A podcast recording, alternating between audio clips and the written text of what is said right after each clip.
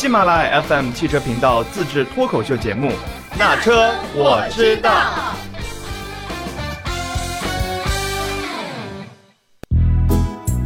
Hello，大家好，欢迎来到那车我知道。这一期久违了，哎呀，邀请到了火山和花姐来跟我们聊一聊比较玄幻的一个话题——贾跃亭的乐视。大家好，我是花姐，大家好，我是火山。哎，你们俩都是 H 打头的耶，就是这么有缘分。然后这一期本来我们是想设置一个主题，但是后来发现这个题有点太大了啊，就不知道该怎么再跟，嗯，就是有很多也是不可描述的一些就没有办法聊，所以呢，咱们就想到哪儿聊哪儿，怎么样？这个不可描述很有意思。啊，对，所以就是这一次主题就定玄幻吧，反正就是这一期节目大家说的话都不负责啊，想到哪儿说哪儿的。不是没有办法聊，是实在不知道怎么聊。那就聊聊乐视吧，就是，嗯，我觉得乐视一五年的时候，就是它最意气风发的时候，当时也是什么，不管是做发布会啊，还是什么的，都还是车圈比较热的一个词吧，对吧？当时乐视的发布会，几乎是所有记者都去，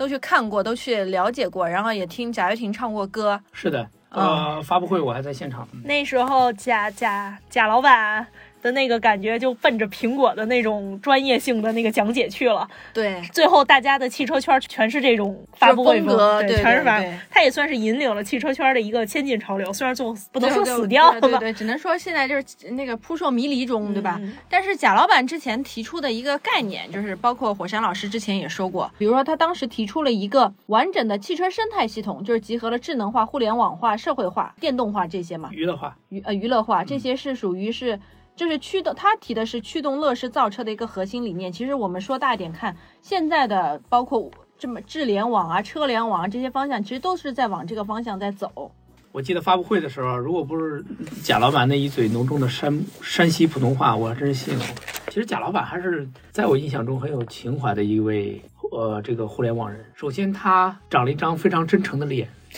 其次呢，朴他朴实是吧？对他有有一个很真诚的这个演技，他随时就可以流眼泪，他热泪盈眶的去宣讲自己的理念和产品。这一点，其实我觉得很多老板都应该学习学习。这早期的就是汽车行业最能讲故事的人，对，然后大家后来就学着。我记得王小林开那场什么上亿的天价的那个鸟巢发布会，又请明星什么的，我觉得就是走的乐视的老路子。啊，就是赛琳嘛，现在也挂了，对吧？对就哎，我就发现好像跟这个乐视相关的啊，也不是说也不一定是完全相关的，就是能搭上一点边的感觉都挂了。比如说啊，我们我们现在就在理那个乐视的那个一些延伸的一些东西，比如说之前乐视它是有两个亲儿子，两个干儿子，亲儿子就是 FF 法拉第未来这是一个，第二个就是乐视汽车，其实乐视汽车现在已经没有声音了。第三个是电咖汽车，电咖汽车就是现在的天际汽车。天际是所谓电咖旗下的一个叫高端品牌嘛，现在就慢慢的就直逐渐就直接叫天际汽车了。然后后面还有一个就是对标特斯拉的，其实它其实你看它旗下的这几个车都是现在很多汽车厂商在走的一个方向，嗯，但是呢好像情况都一般，当年跟乐视有关联的这些企业，基本上都黄了。对，基第一基本上就黄了，第二是就跟乐视人，就当年的乐视汽车人，就包括这个什么丁磊啊、张海亮啊，对对对，这些他们后来挑头又做的这些汽车公司，其实并不是那么，并不像蔚来啊、小鹏啊、特是像个病毒一样。理想啊，嗯，发展的那么顺利或者这么快。对呃，为什么呢？可能我是觉得它，第一，它一开始还是受了乐视的影响；第第二是就说，呃，它不像后起的这些，它这个战略啊、规划呀、这么清晰。再有一个就是，大家有没有发现，其实真正做起来车的这几个公司，它并不是传统企业出来的人。嗯可以这么说，就是他们可能还是受了一些传统车企的思维的束缚。那么好，你有很多的经验，管理经验也好，制造经验也好，或者说对车的理解也好，但是可能互联网造车这当年所谓的 P PPT 造车嘛，嗯可能更多的还是第一是资本层面，第二是你就是最重要的是资本层面，其次就是你什么样的理念，你怎么讲这个故事？对，怎么样来落地等等这些，就说可能，呃，包括李斌他们这些人呢，他可能会更跳脱一些，就不会受到很多传统的车企的这些束缚，嗯，思维啊，这个包他们讲的已经不是产品本身了，他们跳开产品，在讲其实这里面我认为更多的还是他们怎么去牵动资本的问题，因为造车是比较烧钱的，你就造传统车也很烧钱，就造这个新能源车也很也非常烧钱。总有话题吸引着资本市场的关注。对，就资本市场可能还是更乐意投这些互联网人所创办的这个车企，而不是那些老老炮儿老牌儿的这些呃传统车企的管理者，或者是传统车企的技术工程师啊等等，他们创立的车企，我是自我自己是这么认为的。嗯，确实也是这个这个，我们看小鹏、蔚来、理想，就是打造的就你很少看他提到产品怎么怎么样。你包括这次理想呃不是，包括这次李斌拿出来的这辆新车，他其实也是在说它的电池，说说一些比较其实现在并不能落地的东西。它是在吸引，就是我有这些东西，我随时可以做。其实就是，所以它的发布会其实并不是给消费者或者买车人看的，而是给资本资本市场看，啊就是说你快来投资吧。就是你看那个反响快买很好，股票，对，反响很好，就快来投资，快买股票吧，对吧？因为你看，其实像我们理了一下，二零一五年的时候，乐视跟北汽集团签订战略合作协议，后来一起打造了一款车 EU 二六零，就是乐享版，现在其实销量几乎没有啊、然后几乎都没什么销量对，北汽几乎都没什么销量，这是第一个。第二个，然后就是和阿斯顿马丁一起说要发布共同启动研发项目，要联手推进下一代互联网汽车技术。后来呢，也是乐视撤资了。阿斯顿马丁就是终止了和乐视在电动车上面的合作，然后由于资金问题又，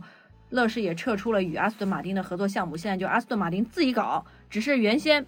比如说它的这个车产量是四百辆的，它现在就削减到三分之一，只有一百多辆，就是限量版中的限量版。这车以后买了也可以挣钱。然后呢，你看再到后面卖，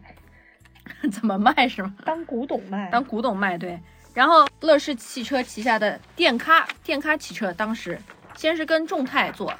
然后又跟东南找找东南代工厂，你看众泰也黄了。这找的这几家这几家企业，哎，这个乐视可能沾了它都发展的都不太好，风水不好。哦对，然后你看东南东南现在其实也东南也黄了吧？没东啥南没有声音，了，没有对，声也没有声音了。你也不能说它黄了，但是它没有声音，我对比较严谨说。严谨严谨，不好意思，就是没有声音了。然后呢，再往后，你看，呃，然后之前的丁磊，因为当时媒体圈觉得，也不是媒体圈，就是很多车，嗯，汽车行业觉得乐视造车靠谱的原因之一，也是因为当时丁磊加盟了。因为丁磊是传统车企巨头出，就是巨头出来的嘛，通用出来的丁磊是，所以当时觉得，哎呦，有丁磊这么一个背书在那里，那个乐视造车应该没有什么问题。后来呢，丁磊走了，跑去做了高和，就是华润运通下面的高和汽车，单干了，尴尬，然后单干了，然后丁磊走了之后呢，张海亮接了盘，张海亮接了盘之后，现在也是后来也是带着电咖走了，电咖就是现在的天际汽车啊、其实现在天际也是只推出了一款车型，然后这个车型好像价格还是在三十多万左右的一个价格，没有嗯听到过这个的声音，其实也。就是声音很少，也是张海亮带着他一波之前上汽大众的一波人全都去开的那个天际，然后呢你，这么感觉，好像乐视当初的这几个都是帮派型的，就是带自己独立山头。哎，还有更神奇的啊，就是在一八年的时候，你记得之前我们不是说乐视下面还有一个法拉第未来嘛，就是其实也是现在就是比较火的那个 FF 嘛，就是简称 FF 嘛。法拉第未来在二零一八年的时候拿到了一笔融资，是恒大投的，就是我们的恒大房产的嗯恒大恒大集团恒大投的。当老板的那家公司，然后孙宏斌在发布会上就哭了，还哭湿了四张那个餐巾纸，这个是某些好事的媒体给拍下来的，也哭得特别真切，这这可能跟贾老板一风格。说传染了，那个孙董，您还会再投吗？我再投，我就是傻逼，好像这么说的。嗯，当然那个然后呢，投投了没几个月之后，因为出现呃那个就开始就两家就告上了法院，一一家说是一家不给钱了，那另外一家呢说另外一家不干事儿，就这么互相扯皮，然后扯到最后就是闹得有一点不欢而散。虽然大家都说是双方都赢了，嗯，就是互得利的那种感觉。对，其实大家可能最不理解的跟我们一样，就是说为什么贾跃亭作为我们传说中的老赖跑到了美国，然后欠了一屁股债，害了这么多人，这个企业做不下去，害了很多这个股民，这个钱也弄不回来。那么还有像孙宏斌这种大老板，像许家印这种地产大老板给他们投钱呢，其实大家就觉得哎，太奇怪了，他们傻吗？那个许家印傻还是孙宏斌傻呀，对吧？这么大的老板，这么见过世面，比普通人，这个比比这绝大多数人都更有更见过世面，都见过更多的这个关键是他们还有钱，就是确实是用自己的脑袋挣了那么多钱的，对吧？，对真金白银的就这么往里投。嗯呃，我们抛开那些阴谋论啊，抛开那些所谓的他们拿钱干什么去了，咱不说了，咱们也不知道，没法说。嗯呃，所以我站在车的角度讲，就是他们还是挺看好这个新所谓的电动车的啊、新势力造车，对新势力造车。您比如说，这个其实贾跃亭是最早的国内的互联网人坐车的一个呃代表对他，他几乎是最早的。他最早，因为乐视当时是一家这个互联网公司，然后就是做视频的，大家都这个都知道。后来又开始做手机，各种跨界，体育、民那个娱乐，电呃视，对，又做电视，做做做这种其实对跟现在的华为一样从三 C 产品，对对，做三 C 产品，做 IT 产品，又做互联网，它是一个就像他说的，他要打造一个全生态的互联网全生态的这么个东西。直到今天，很多人还在说这个全生态。嗯。嗯，就是它其实是引领了这个叫全生态的一个这个这个由头给拎起来了。所以我有时候在整理资料的时候，我就觉得有时候乐视就我就会想到观致是不是它生不逢时？就是如果乐视它晚两年，比如说一八年、一九年的时候来提出这个全生态，我做这一系列也。会不会说就不会有之后这些事情？就咱们纯粹只是从产品角度上，你会觉得他的理念太过于早，大家接受不了。嗯，除了接受不了之外，就是它的成本不好控制，因为它当时乐视手机啊、乐视电视都是很便宜的价格来卖的。你说当时电池的这个状况，包括各方面生态这种状况，它的成本其实应该是 hold 不住的。你这样说，贾老板像一个先先驱者，先驱者对吧？但是但是有一点啊，就是你不管是乐视电视也好，乐视手机也好，它有产品，但是贾老板的这个就是画饼的东西，嗯，它依旧停留在纸面，它没有产品去落地。也许我们说，也许产品落了地，它可能是重资产，可能就是资金扭转的不是嗯背后的那些不是那么轻松。嗯但是你再怎么样，汽车是以从传统行业走到现在，你得有一个实体的东西，你才能去估价它未来的一个发展。你现在只是打造了一个生态概念，但是你生态概念里边的那个实体最重要的东西，对你嗯没有，就是我们说为什么未来的李斌在后期可能是前期也有贾老板的这种铺垫，他在后期打的也是纯生态。他的嗯纯生态是什么？像我们现在，他首先他有车了，他有车，到现在打换电，嗯。打完换电他打二手车行业，嗯。然后他打他的服务，他打他的周边，他以这个车为基垫再往出发散，啊，而不是说发散从外往往里走，对。嗯，所以他也可能是他当初就是吸取这个教训了。对，或者说就是消费者不买你的账，我不听故事，嗯。资本可能会听，但是如果你这个故事讲不下去了，就没有东西的时候，你讲不下去的时候，资本也会慢慢离场。嗯还有一点就是我我觉得他们之所以看重乐视啊，就抛开那些阴谋论啊，他可能还是看重这种电动车，尤其是互联网结合电动车这种能够撬动资本的能力。其实大家看一看这个二零二零年就刚过去的这一年，尤其这种大的房地产企业，他们最大的问题就是他们的负债率太高了，高的离谱，高到了甚至有的高高出了百分之百。这个以这个恒大为首的，它是负债率最高的，它呃接下来挣的所有的钱可能都不够他还债的，就这么说。呃，就大家可以去看财务报表，可以去看这个真实的数据，它确实是房地产企业里负债最高的。那么它发展现在发展恒大汽车，当然它是从恒大健康嗯，直接这个换壳也好，换名字也好，这个股市我不是很了解，啊，就是直接转成了这个恒大汽车，然后股价一路飙升。他打造了一个概念，而且他一口气发了六款车，虽然这个车的名字很草率，他那个就是做文章嘛，就是我不是说攻击恒大汽车。首先，呃，可能也汽车媒体圈的人都知道，这个车呢可以找很多国外的代工厂做个样车就行了，花钱就行。不管你是外观设计、内饰，还是说这车你让它跑能跑都行。那个有专门做这种样车的公司，在国外，我不知道国内现在有没有啊。这是其一，其二，它最重要的还是要从资本市场圈钱。为什么呢？因为靠房地产圈钱，这个已经不不太现实了，在国内。对第一是政策，第二是这个政府为了这个它盘子打压这个房地产的泡沫也好，或者说呃一系列的这些政策，已经开始像包括银行的这种新政，二零二零年末还是二一年初的这个新政，还是说限制，现在很多城市开始限制这个买房的贷款，当然跟那个银行的政策也有关系啊。那么好，我们再回头再来看乐视汽车，这最新的一个新闻也是那天让我挺惊讶的，上周吧，嗯，这个二十九号，吉利要这个宣布投资去给乐视在未来中国市场做代工，嗯，这这个看了以后大家就懵了，说你这个对吧？就贾跃亭这个双引号的骗子，你都这样了，怎么连李书福都不明白呢？还要给他投钱？那这这就很有意思，就大家第一就开始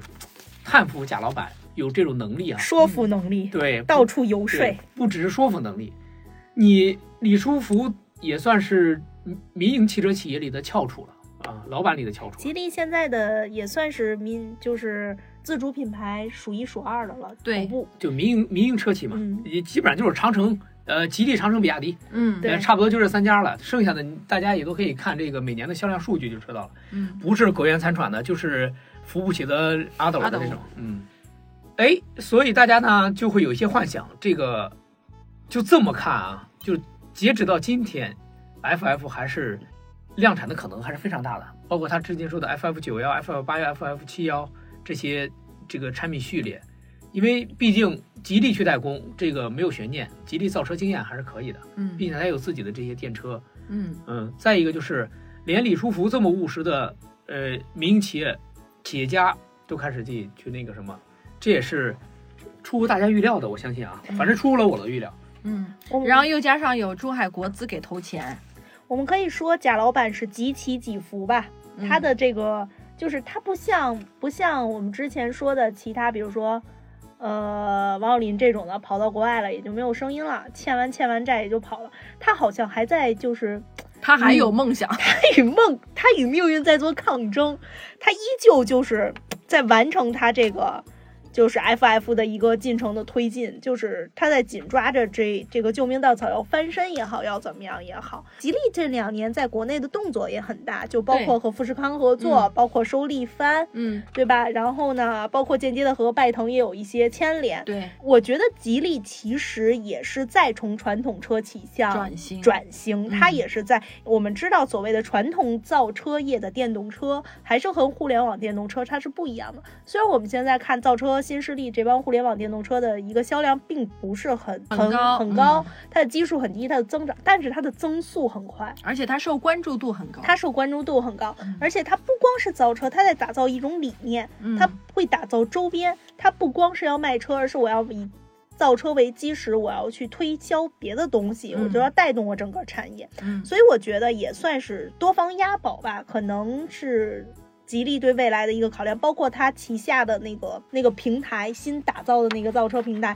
也是很多企业最近传闻说是要跟它合作进行一个那什么。我觉得现在他们已经不是在以卖车为主了，在寻找多方的。虽然它站在一个自主的一个高端，但是我们也知道传统车市的一个情况，你要靠卖车赚钱那是不可能的了。嗯所以集团怎么赚钱，他们也是有他们的一个资本运作，他们也在学。其实，呃，一个是这个，还有一个就是大家也发现了，如果纯粹的从资本市场来看的话，一个未来，呃，我记得在两千年初的时候，一个朋友跟我说，哎，这个你可以买点儿那未来的股票啊。我说那是美股啊，这个第一门槛儿挺高的，第二是这个我说你看未来股票跌到一块多了，他说未来的股票一定会起来的。现在后悔吗？呃，不后悔，因为我知道它可能也不，它只要不退市，它一定会涨起来的。因为这个大家对电动车的预期，就是这些股民，尤其是美国的散户们，他对这个预期还是挺高的。要不然的话，呃，马斯克也不会成为美国首富啊。所以大家看到了，哎，丰田辛辛苦苦造车造了小一百年。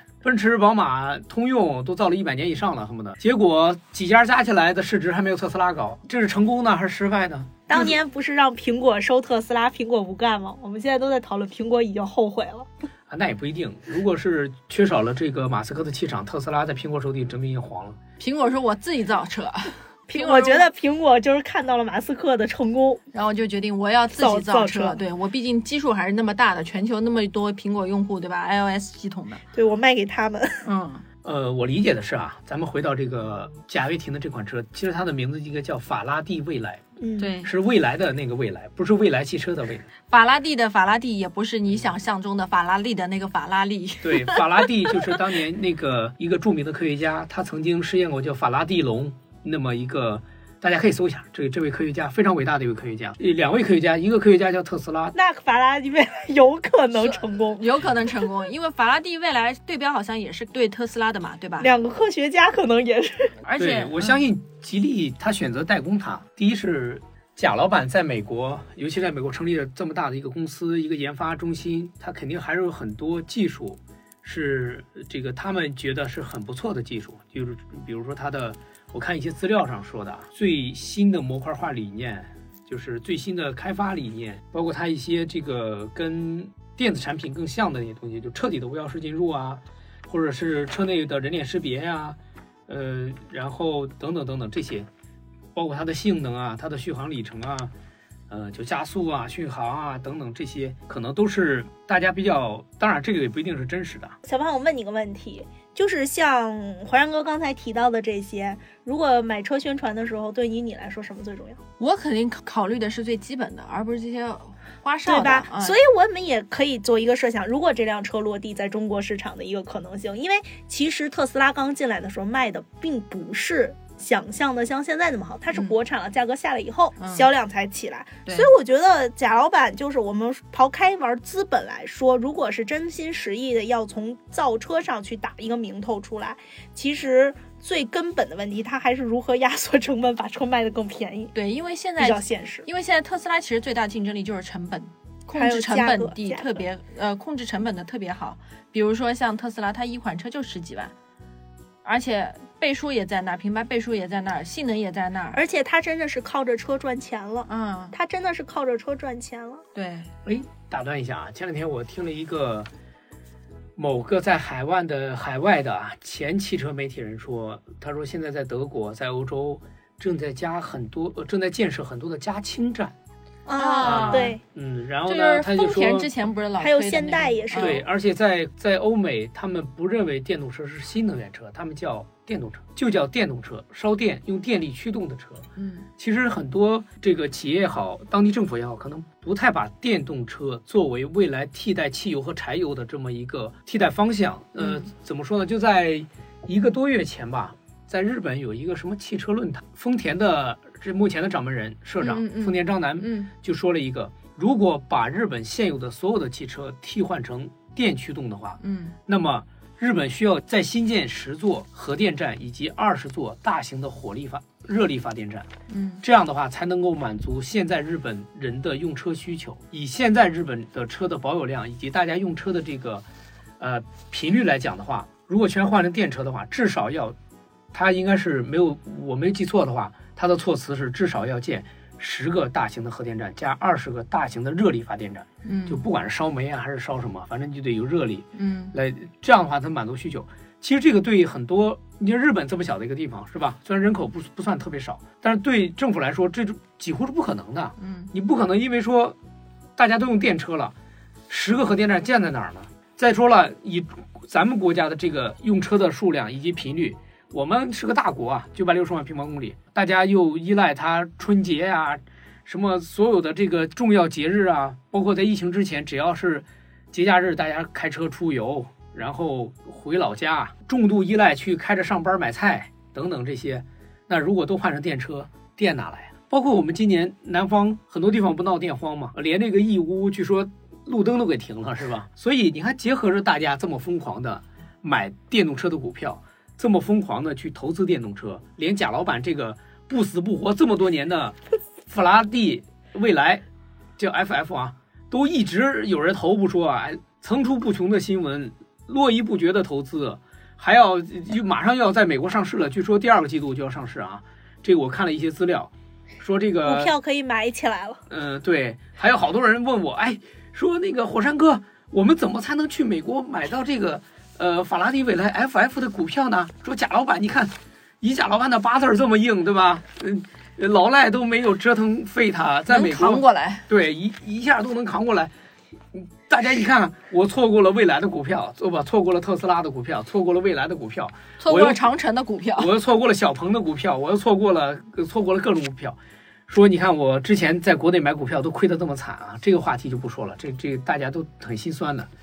那么我不能再错过贾老板这个股票了。然后我就说了，哎，据说买美股比较麻烦，还要五十万起步的这个门槛儿。我只是据说啊。那么我们借着这个贾跃亭的这个法拉第未来，也可以思考一个问题，就说第一，电动车这种这股热潮还能持续多久？如果轻动力真的是来了以后，丰田的轻动力车在美国已经卖的很多了，现在就是起码是各个州都能看到实车了。不是说销量的问题，起码它已经全面的在这个市场铺开了。贵是确实比较贵，我也看了很多这个美国那边自媒体做的。第二，还一个点就是它确实很环保啊，据说十几公斤的氢能跑个六七百公里。我们可以这么说，就是在日丰田的传统理念里，就是氢是最后一步，它是不能一步到氢的，但是氢一定是最后一步，因为是清洁能源嘛。我们说国家推广电动车或者怎么来讲，是可见的最后一步。对可见的，就是就是也是为了一个排放的一个控制嘛。现在其实燃油的一个时刻表停售，我们也是看得到的。但是电力这一块来讲，只能是一个过渡，包括混动，从混动到纯电，再从纯电可能到氢。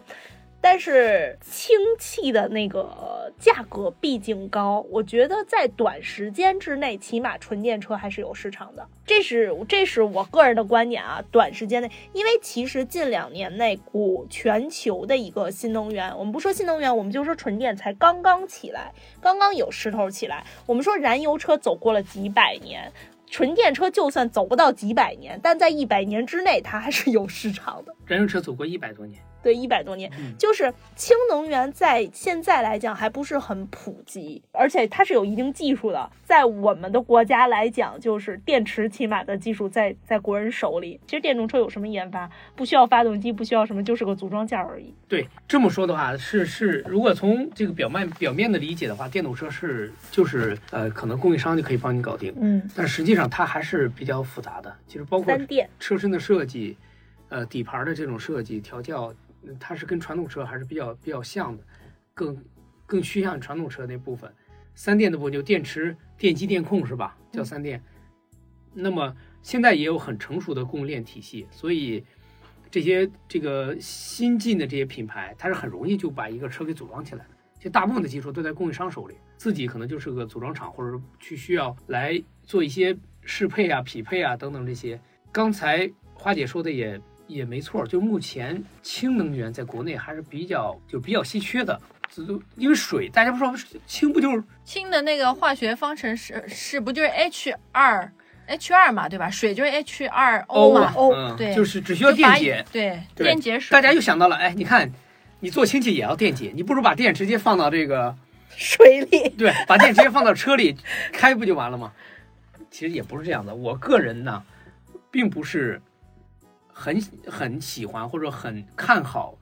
电动车的，就是继续往下走。当然，也可能有生之年就能看到，也可能有生之年看不到啊。但是它是一个现在暂时的一个办法。它不是暂时的办法。我个人认为它是没有办法的办法。我还是比较坚信那句话，就是我们国内的电动车市场基本上是被政策倒逼出来的。大家想一想，大家花十几万买一个比亚迪，再想想我们现在十几万能买什么车？能买的很多啊。大十几万的话，包括能买到很多成熟车企的混合动力车，比如说像卡罗拉的混动，多少钱？比如说像凯美瑞的混动，可能二十万出头吧。比方说像本田雅阁的混动等等，未来还有很多混动的车出来。第一，油耗又不高；第二，保值率比电车好太多了吧；第三，还不用在自己家那个楼下或者说地库里很费劲的、很费事的，呃，装个充电桩，也不需要在这种，尤其是北京，尤其到冬天掉电掉的那么厉害，对对对，其实如果大家个个都有汽油牌的话，不会再想着，就就我们并不是说质疑政府的这个政策啊，只是说这个市场是现实的被政策倒逼出来的一个市场。当然，我们不不不理解政策的深层的含义，但是呢，起码我们知道它在现有的用车环境下，它并没有汽油车或者是混动车这么实用，也没有这么保值，也没有这么可靠。我所谓的可靠就是起码天冷了，我们多费一到两升油，总比那个电池直接掉一半的续航里程强吧？这个小范有发言权。对我都不想说了。不过没关系，你那个车就以后留着养老吧，反正二手车也不太好卖，据说折的也很多。两万，两万，五万、五万，两万了，呃现在。，买的时候我记得是二十万吧，将近。二十二万，哦，杨老师不要把我的零头抹掉，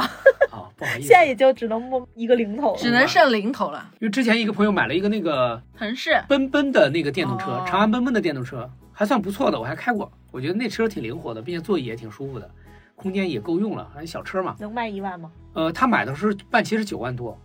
他也是寸劲儿的卖，卖的时候特别难卖，最后卖了两万七，他只开了一年，充电都没充几次啊，真的是没充几次。车痕除了有一道划痕之外，是车跟新的也差不多。这这一点吧，我是问过一些车商的，我说为什么？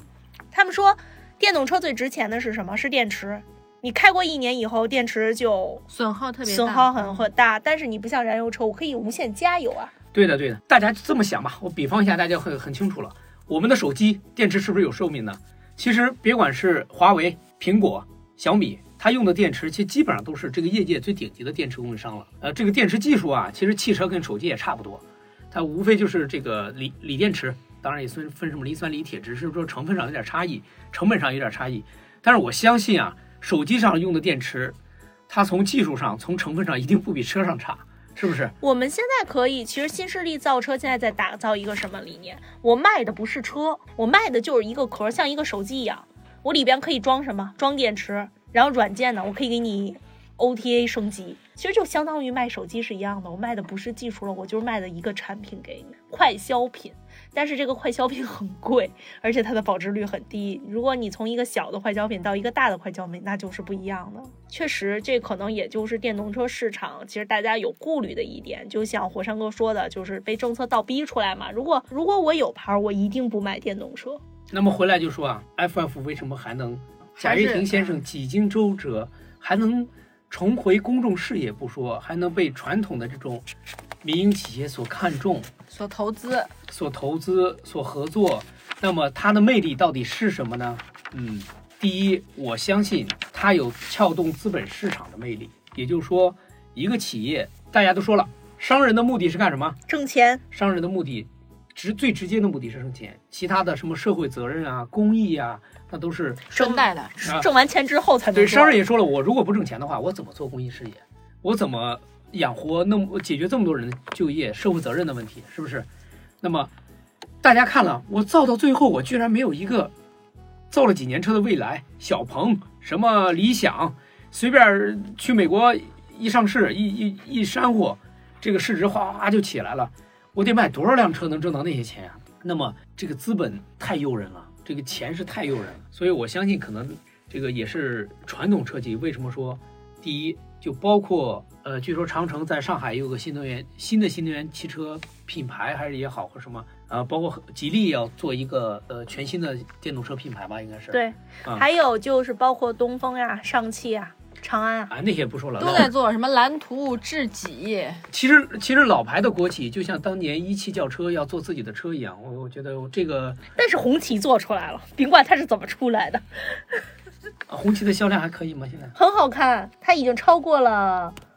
它已经排在就是如果算它豪华品牌的话，你说红旗的车好看吗？我不觉得啊，你说销量数据好看是吧？二十万嘛一年销量，毕竟之前才卖多少辆，它是基数低嘛，就跟林肯那个销量为啥一直飘红飘红飘红，就是人家之前红旗我们就不做过多的评价了啊。红旗，我们下期节目再说。对，首先看看它每年的研发投入是多少，然后再看看它的盈利，大家就知道它在第一次企业重视这个品牌的时候的投入一直累累积到现在。当然，嗯那肯定有人反驳我啊，研发就没有投入吗？华为一年当年造手机一年投入都是几百亿的投资，呃，那个研发费用，人家就不让人研发吗？是吧？那吉利没有研发吗？长城没有研发吗？比亚迪没有研发吗？人早这车卖的还不错嘛，是吧？这个话题咱们就今天就不聊了。所以说，所以又是回到最后，就是之前说了，其实 FF 这个车应呃，它的车肯定是会量产的，对吧？也是会落地的。哎，对，目前看它是一定会，我我我相信它是会落地的。嗯，然后之前那个火山老师说的是，就是能撬动资本市场，就是为什么就是这个 FF 还能拉到那么多的嗯钱钱，而且嗯是挣挣钱，就是那种对，嗯对，它是国际化的团队，它的研发在美国，它可以呃，它的资本也基本上在美国，它可以很轻易的在美国上市，这都是它的优势。它它的故事讲起来更圆满、更好听啊。嗯，它还有像贾老板这种名人坐镇，呃等等一系列的这些。他有像，我觉得像这种企业一定要有一个领袖级人物在，就像特斯拉的马斯克，像苹果的，说的好听叫领袖级，其实就是话题性的领导对对对领导者，就是自带公关效益。对，就是就是特斯拉不需要投广告，对。我马斯克出来说句话那就是广告，对，你相继报道嘛，嗯。嗯，就是接下来呢，我们扯的稍微有点远，说到了领袖级人物是吧？你比如说一提到了 FF 这个车，就是法拉第未来，你比如说，呃，一提到特斯拉，呃，一提到伊隆马斯克，他就是特斯拉；一提到这个任正非，那老爷子就想起了华为；一现在提到姚安娜，对，对，也是，一提到这个马云，大家就想到了淘宝、支付宝。马上点开淘宝下个单对。天猫这些，然后一一想到了这个雷军，就想到了小米，对不对？这些科技大佬，这些互联网公司的大佬，他其实已经跟自己的公司很很紧密的捆绑在一起了。就前两天有一个人问我，哎，火山哥，你说这个荣耀脱离了华为以后能做好吗？我说我只能从直觉上来说，我第一个直觉是什么呢？荣耀卖给了深圳国资委，这个这算是根正苗红了，从一个民营企业正式呃转正为对转正为这个国企国企，但是呢，国企的优优缺点这个都不用我再重复了。但是我个人觉得，它最大的问题是缺少一个灵魂人物。国企可能会有钱，你可能在某些就是相关的文件批复啊或者流程上，你可能走的会有一些比较好的背景，但是真正论卖和营销或者说话题性，可能就不会有说在系统华为系统内部的那种就是那么好的一个条件。我。再提一个老牌的国企，中兴手机，大家有人用吗？ZT，哦，我很早很早之前我爸用过，嗯，我听说过，那请问现在有谁在用中兴的智能手机呢？哎，那八八八八是中兴的吗？有一个什么什么什么哦八八八八是吗？哦，就是那个骗子手机品牌，其实你说跟脑白金是一个老板。就跟诺基亚是一个道理，诺基亚可能也没有想到自己有一天会走成这样。其实你看，大家就是这几年的发展很有意思啊，就说灵魂人物带着一个灵魂的企业，马斯克带领了 SpaceX，带领了特斯拉，带领了这个还有一个光伏品牌，我不知道叫什么，包括之前的 PayPal，他是创始人之一。呃，包括现在美国的几大互联网企业，叫亚马逊的这个老板，呃，叫我记不住叫什么了，脑袋反正也挺干净的。对对对，就是之前跟他老婆以离婚案不是闹了半天嘛？那时候他老婆不是如果离婚的话可以分很多财产，这个就包括扎克伯格的 Facebook，、你甚至连美国总统特朗普原来也是川普集团的灵魂人物啊。对呀、啊所以他上来之后会有很有话题性。对，我们就说我们讲的是，就不管怎么样，他还是贾跃亭还是 FF 的灵魂人物嘛。他有话题性，对啊，一提他，老赖，乐视创始人骗子，这个当然其实说实在的，没有标签，不管是好是坏，总比没有标签强。就起码你有个动作吧，市场知道你是谁，有人帮你宣传，有话题性，大家还在讨论你，证明你还没有淡出这个圈子，或者淡出这个造车的舞台。对。刚才我再补充一句啊，我一直不认为贾跃亭是骗子。我说这句话肯定会很多人骂我。带引号，其实为什么讲呢？如果是真的骗子，你见过几个人骗了人还会回来的，对吧？贾老板会回来吗？对，我说的回来就是回回到公共视线，他还在做事业。很多人骗了大量的钱就销声匿迹了，就跑到国外躲起来了，你就等着警方去抓他是吧？就就 OK 了，抓能抓回来就抓，抓不回来人家在那儿就安度晚年了。那么，首先可以肯定的是，贾老板还是个做事情的人嘛，人家不停的在做事情，可能骗背后也有很多情不得已、不得已的这些这个东西，我们只是往好了说啊。对，所以我们回到最初就是那个 FF 这个车，就是还是会按照它的规划，但我觉得是因为像，但我觉得是像 FF 这个车吧，嗯，因为现在都是智联网时代，就是它的这个产品发布很多信息，它是在早几年之前的，就跟我们现在手机一样，两年前的手机跟现在手机它肯定不能比，软件方面、硬件方面这些东西都是不能比的。那就是说它是不是能，就是真的产品力上能进得了这个市场，纯吃瓜群众。我就看这个车，嗯，就是也我也不会想买，我也看哪哪些人傻傻傻乎乎的去买了，就是不能叫傻乎乎的去买，就作为第一个吃螃蟹的人，嗯，去感受这个车，对，呃，范老师说的没错啊，但是我补充一下，就说 FF 第一，它之前所披露的一些信息，比如说零到九十六公里每小时的加速是二点三九秒，它的轴距应该是三点二米，跟最早最早的时候的这个数据还是一样的，包括它。呃的续航里程应该在一千公里左右，嗯，它是一个第三点二米的轴距啊，即便是车身再短，它也不是一个小车，因为轴距在这放着。还有一个就是这个车，我们不到试到，不到见到真车那一天，我们是不知道它的性能、操控、它的内部的这些科技感也好，包装也好，它用了谁的系统也好，等等，包括它的舒适性、它的自动驾驶到了几级等等等等，这些我们都是不清楚的。其实这些东西还是。等着，等，大家等是等什么？它这辆车的酝酿时间其实早就超过未来的这个研发的时间了，所以我们还期待一下里边到底能给大家带来什么惊喜，这也是说最大的一个悬念。嗯，但是我们说电动车。就是现在这些企业其实已经不像刚开始了，已经有领军的企业出现了，已经有话题性的企业在这儿坐镇了，产品也是越来越丰富了。就是留给未来的时间出来的话，如果不能一鸣惊人，那可能后期也不是很好操作。嗯，就是后期的操作，反正其他的我们不知道，汽车肯定是卖不动了，对对吧？啊，那这一期其实。这一期咱们其实也聊挺多的了啊，我们就是这一期先收个尾，然后也会持续来关注这个关于 FF 的这个事情的进一步的呃动态。然后呢，大家有什么想了解的或者想跟我们交流的，也可以在节目下方给给我们留言啊。感谢收听这一期的节目，我们下一期节目再见。同样感谢火山和花姐再一次来做客啊，之后要多多来做客哟。好，谢谢大家收听，谢谢大家，再见，再见。